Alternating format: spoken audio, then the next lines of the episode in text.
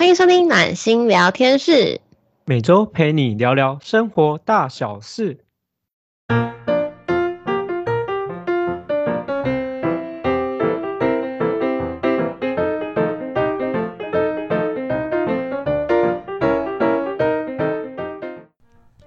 欢迎收听暖心聊天室，我是今天的主持人温暖。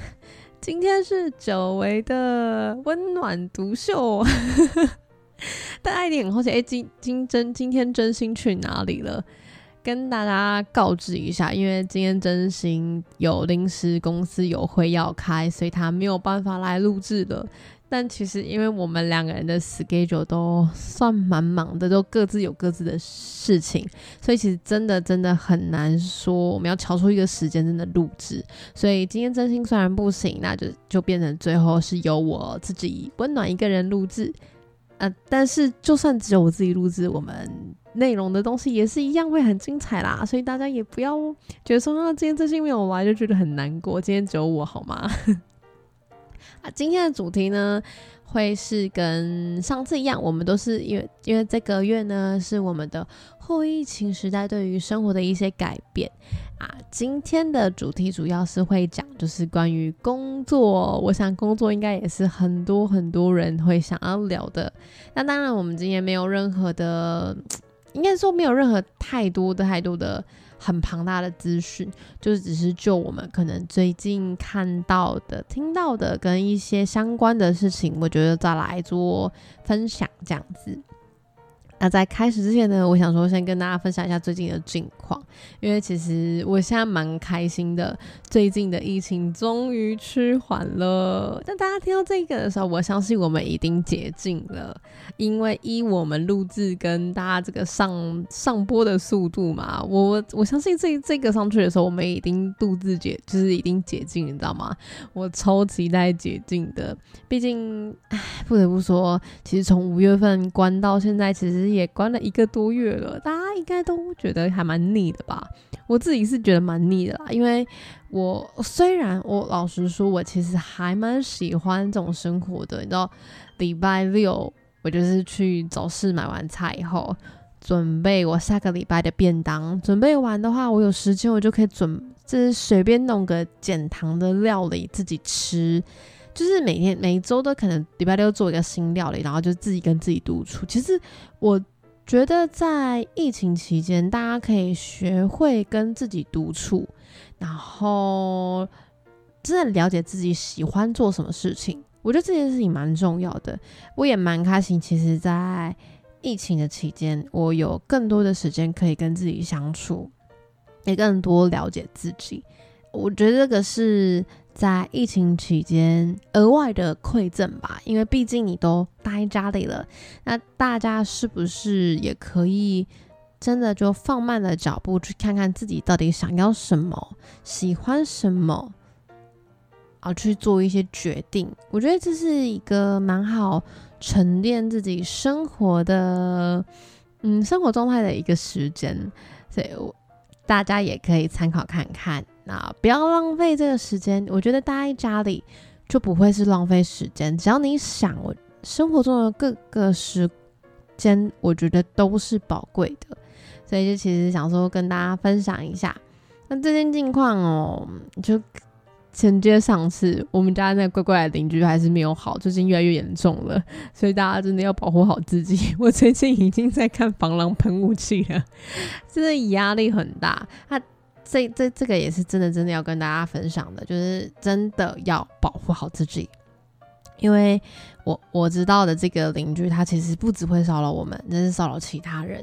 但是其实台湾的法律上，其实好像是没有法律可以管的，因为他并没有真的去做什么侵害性的行为，其实没有法律可以管，就是我这个就变得是非常非常麻烦的一件事情。所以，但在外啊，大家真的真的要保护好自己。自己独自一个人住的话，也要我觉得像其实网络上有很多什么独居呃女性或男性，你们应该注意的啊，男生的鞋子啊之类的那些，真的我真的觉得真的很重要，大家真的要看起来。好哦，就前面想说先跟大家分享一下最近的近况。我最近的近况就还好啦，前阵子也是有一点点陷入你知道疫情的那个低潮期。我觉得一我一定都会有，所有人应该都会有这样的情绪。如果你没有，我觉得很棒。那我觉得你是很幸运的那一种，就是自我调节能力很高的人。但因为像我自己是比较常会在外面的，其实关在家里，我觉得有一点点没有到忧郁，但是其实会有一点点焦虑，因为你其实有很多事情都延宕了，有很多事情其实是不能做的。对于我们来讲，会有一点点，老实说，其实是会有一点点闷的，会觉得说。怎么办啊？好烦哦！什么事情都不能做，什么之类。我觉得那个焦虑其实是，其实也是告诉自己说，我要放轻松，我应该要找到一个跟自己生活平衡的方式，还有跟自己工作平衡的方式，不要那么焦虑。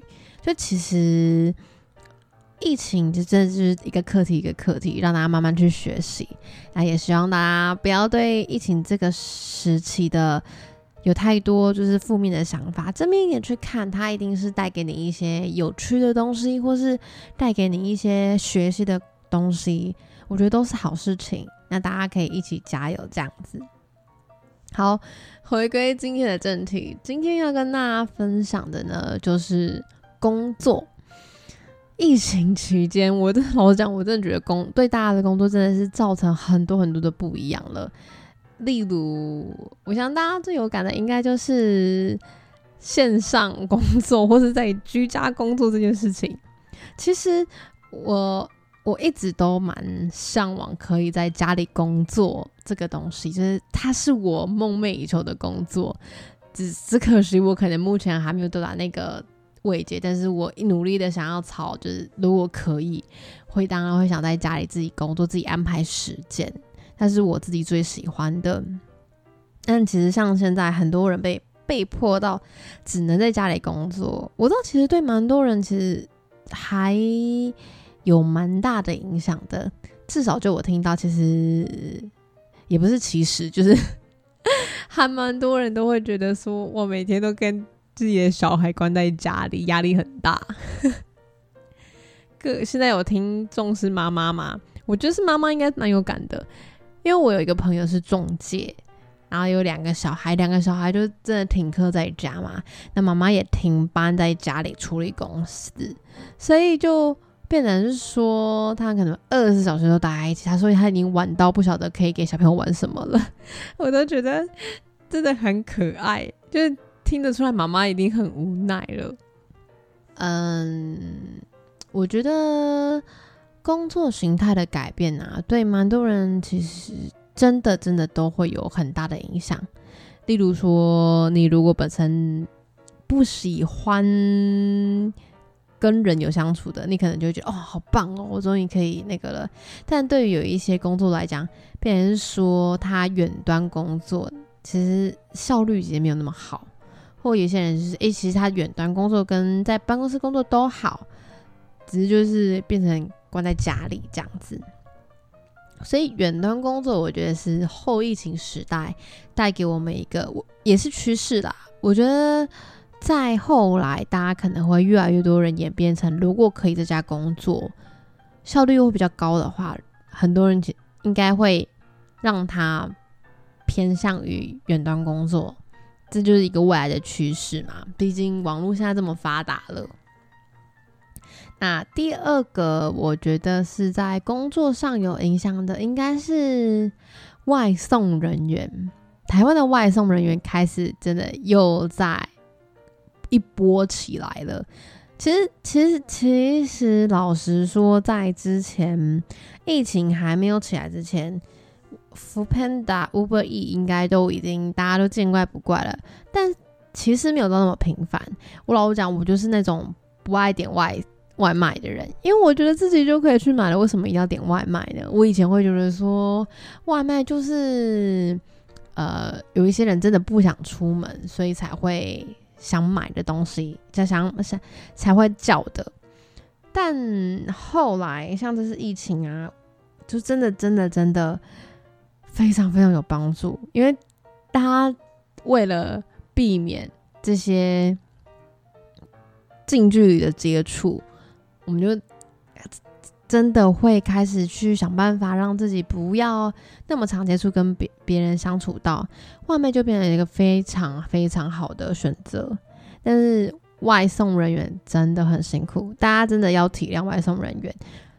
撇除那种囤单的外送人员啦，我觉得大家真的要想哦，现在他们就是变成说在第一线去跟这些店家触碰，然后把餐送到你手上。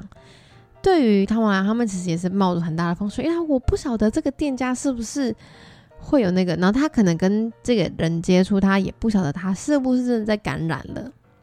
所以大家对于外送人员，我也觉得要保保持着感恩的心，你们真的是要感谢他们，因为没有他们，你们就只能自己出去买了，也没有办法这么快速。我觉得在两个一个多月，我们就可以降到现在，其实是已经是。呃，没有再破百了，已经连两天是在一百以下了。真的，真的非常感谢他们。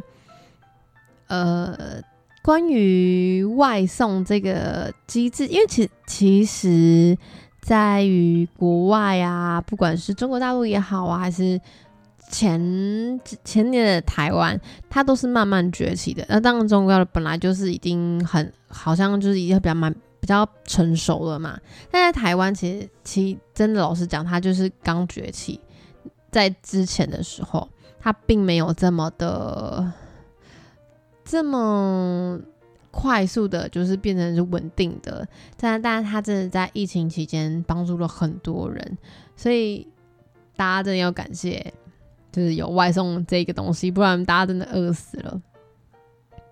然后第三个工作形态的改变，我觉得是大家应该意识到副业很重要，就不会大家真的只有一个行业而已。大家真的就一个行业，真的在这这个疫情期间会饿死很多人，真的是饿死很多人。你看，很多餐饮业都没有办法营业，变成是他们就真的没有办法工作，没有收入。那你房租还是要缴，你的贷款还是要缴，就会让大家知道说，你没有第二份专长，或是你没有第二份斜杠的收入，在遇到意外的时候，你真的是会被打趴的。在这个期间，有多少人真的是突然被减班、停班做分流？因为就我知道，还蛮多科技业其实都是做分流的。那你分流的话，你的薪水要怎么算？不可能说你做分流，除非你薪水，呃，除非你的时数做分流还是有到达。如果没有到达，你就一定还是要那个哎，就是你还是一定要扣钱哎。那对于很多人来讲，你扣钱这件事情，对他们俩压力就很大了嘛。更不要讲说，如果你本身是做餐饮业、服务业。旅游业的，其实真在这个这个疫情的期间，真的是惨到一个，我觉得就大家都在讲，他们就是在低谷。你要怎么去扶持？其实真的很真的很难讲，因为在这个状况真的是有一点有一点有一点辛苦啦。因为没有人希望发生这样的事情，但它的的确确就发生了。这也让大家可能要去思考，说是不是要第二专场是更好的？那第二第二个专场或是副业啊，其实我觉得更偏向的是很多人可能会在开始做投资，但是投资我觉得是另外啦。我这边指的副业就是，就例如有一些人可能会开始，呃，像是兼职嘛，例如说有一些人就可能拍拍网拍。做个小小的拍卖这样子，然后做个租，就是网络上一些像有什么微商，然后还有什么？哎呀，想不起来，就可能直销微商这一类的。我觉得这些东西都好，就是只要你不是伤害到别人或者强迫别人，这些东西都是我觉得都是可以多接触多看看的，不要去排斥这么多。那也有很多人就会讲说，诶，温暖，你不是有在做直销吗？你是在讲这个是不是就是想要洗脑？没有，我今天也不会去带到我的商品，所以你不用担心。但是，呃，我觉得直接销售或网络销这种东西，其实在未来是非常非常有必要的，因为无店铺的商机其实是越来越高的，所以它也会是未来的一个趋势。无店铺的，就是网络行销啊，或是像直销这一种，就是你没有店铺的这一种。其实可能是未来的趋势，大家也可以多多去参考。然后像微商也是有人在做嘛。那还有就是第后面的话呢，第四个就是那个叫什么？突然想不起来那个叫什么名字，叫啊那个直播啊，它应该是什么？现在有很多什么 Long Life 啊、探探啊、Clubhouse 啊。Podcast 啊这一类的，其实 YouTube 啊又都有在慢，又在崛起。因为其实大家待关在家里，真的不晓得要什么事情做。那你想要赚钱，就开始像这种网络上的一些相关的，就开始慢慢慢的又崛起了。但这一这一块崛起有好有坏，因为毕竟。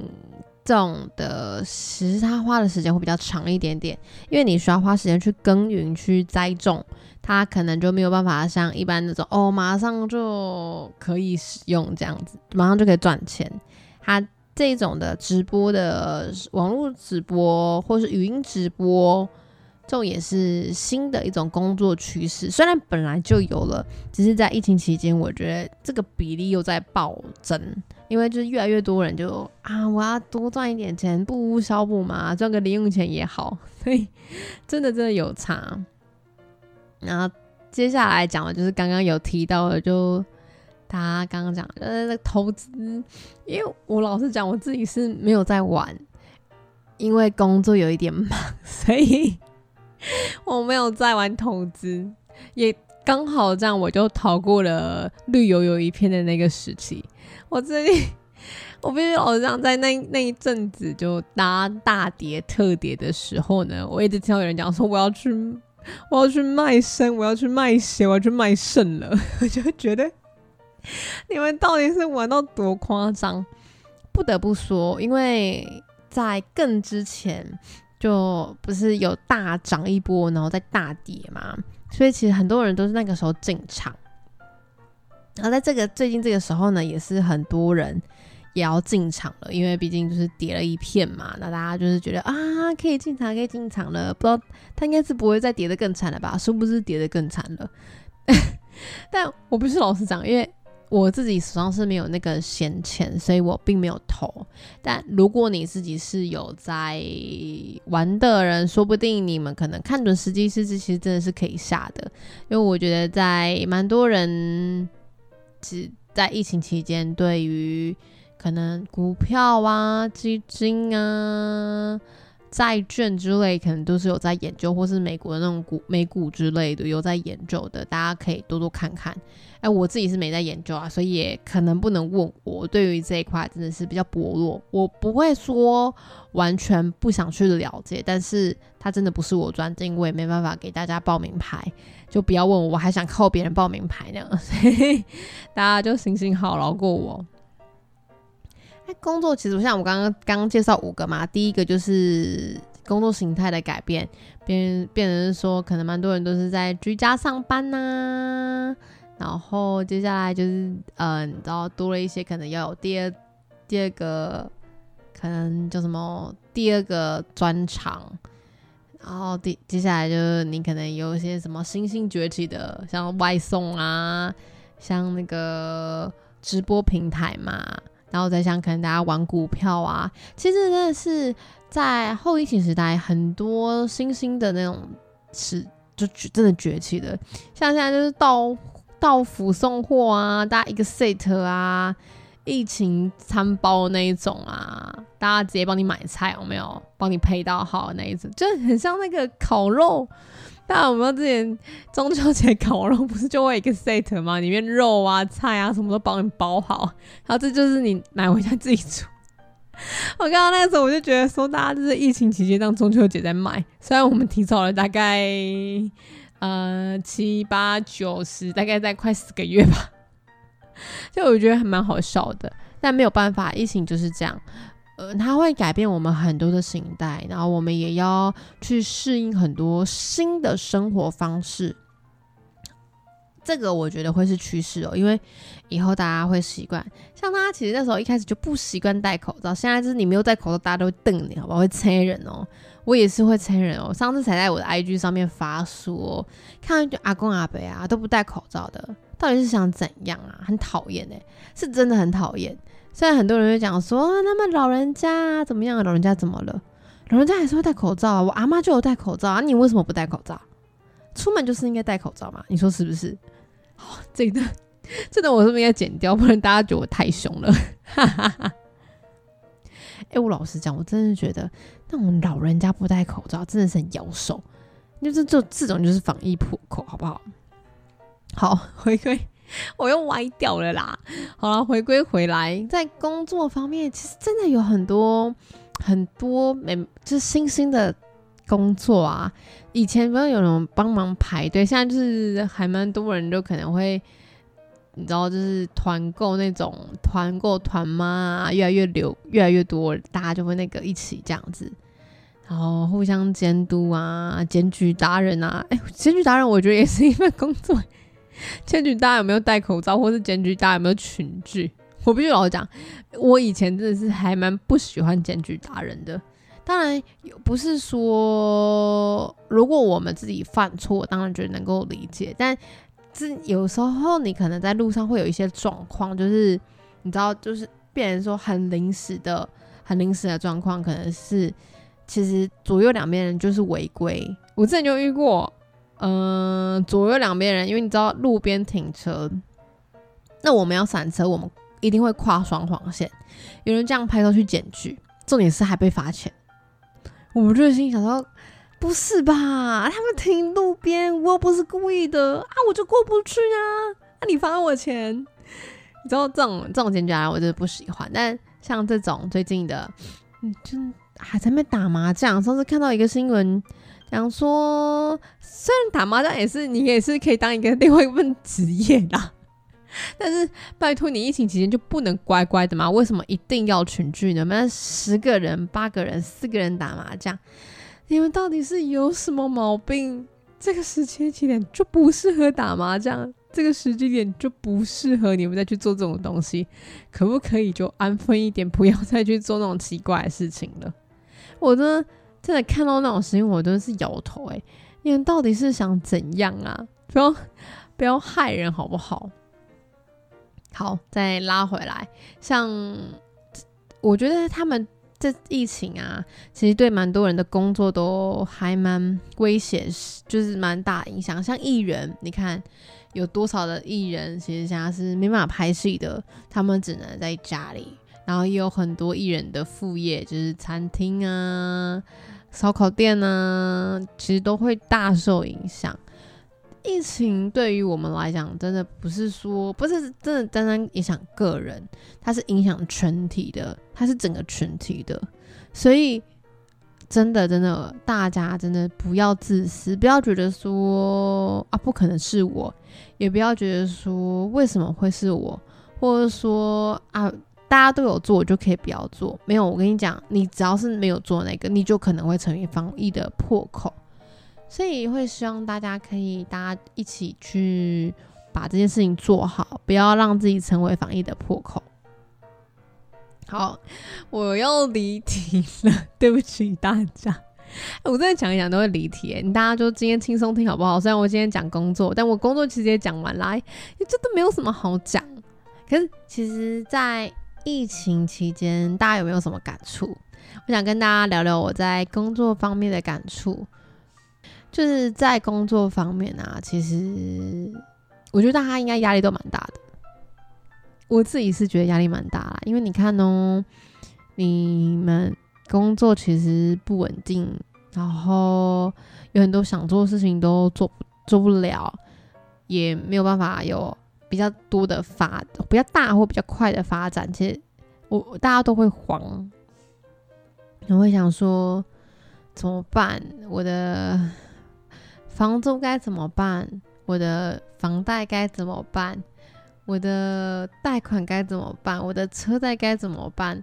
我下一餐在哪里？这其实真的是蛮多人在疫情期间一直会问自己，然后也会一直担心的。因为不得不说，疫情真的就让人没有办法，因为你你不能工作，你就没有钱，那我该怎么办？所以其实能够了解还蛮多人的那种。就无奈啊，或是觉得好辛苦那种感觉，因为我我我必须老实说，我跟一一些人比，我真的是比较幸运，是我们公司没有没有停班，所以我们还是可以上班的，没有不是服务业。但这件事情其实也让我有了很大很大的警惕跟警觉。你们大家可以仔细的去思考，你现在的这份工作，假设突然停掉了，你的生活还过得去吗？其实这个问题，在我之前在保保险的时候，我就重新思考过，因为我曾曾经去整理过我的保险，因为我我老实说，我之前保保险保的有点贵，然后我就把它重新整理了一一下，那时候我就是。我的目标就是，如果假设我现在没工作，我的保险到底缴不缴得出来？嗯，在这次疫情的状况啊，我有去思考说，嗯，如果我现在没有了我现在这份稳定的薪水工作，我活得下来吗？我没有办法哎，我有房贷，我我自己的状况啊，因为每个人不一样，我们家里是我自我们有自己家里的房贷，我有学贷。我有要应该要找的义务的东西，就例如你可能什么电话费啊之类的那些，离扣加起来其实真的就不少了。我是一个没有办法没有工作的人，也没有办法没有薪水的人，所以我很能理解那种在家里待业、没有工作、没有钱、非常慌的那种想法。很多人讲说，那你就是应该要存备用基金啊，但你有拿你。有哪来那么多备用基金可以给你烧？老实讲，疫情这种东西不可控，你怎么会知道？台湾这次很幸运，一个多月其实就差不多控制住了。可是你看看国外封城的封城，有人封城一年哦，还在封。那面对这样的状况，我们到底该怎么做，或是你该怎么去选择？你要怎么做？这个是。我在今天的尾声，希望大家可以去思考的，因为这件事情就是已经出现在我们面前了。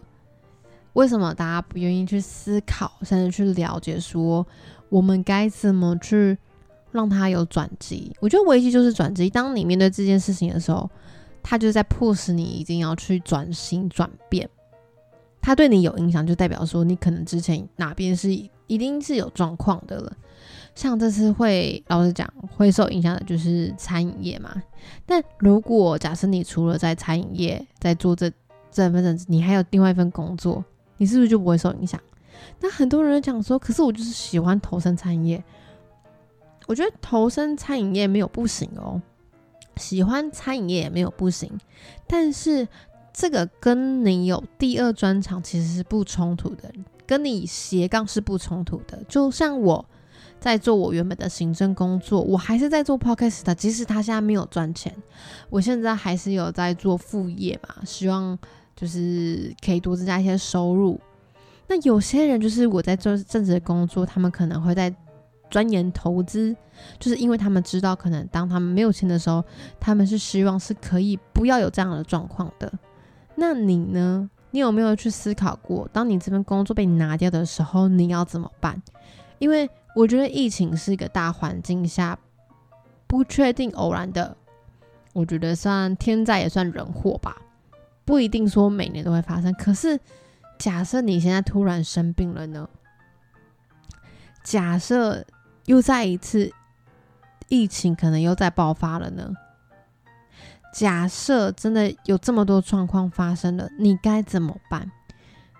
这次发生的状况，我觉得在你的生活中一定都会再发生过，因为有些可能是突然，不一定是说你工作出状况啦，可能你家人生病了，你突然要继续用钱的时候，你会发现说，你只有这份薪水你是不够的。如果你有额外兼职一份有有薪水的工作，你才会发现你可以 cover 的过去。它就是在。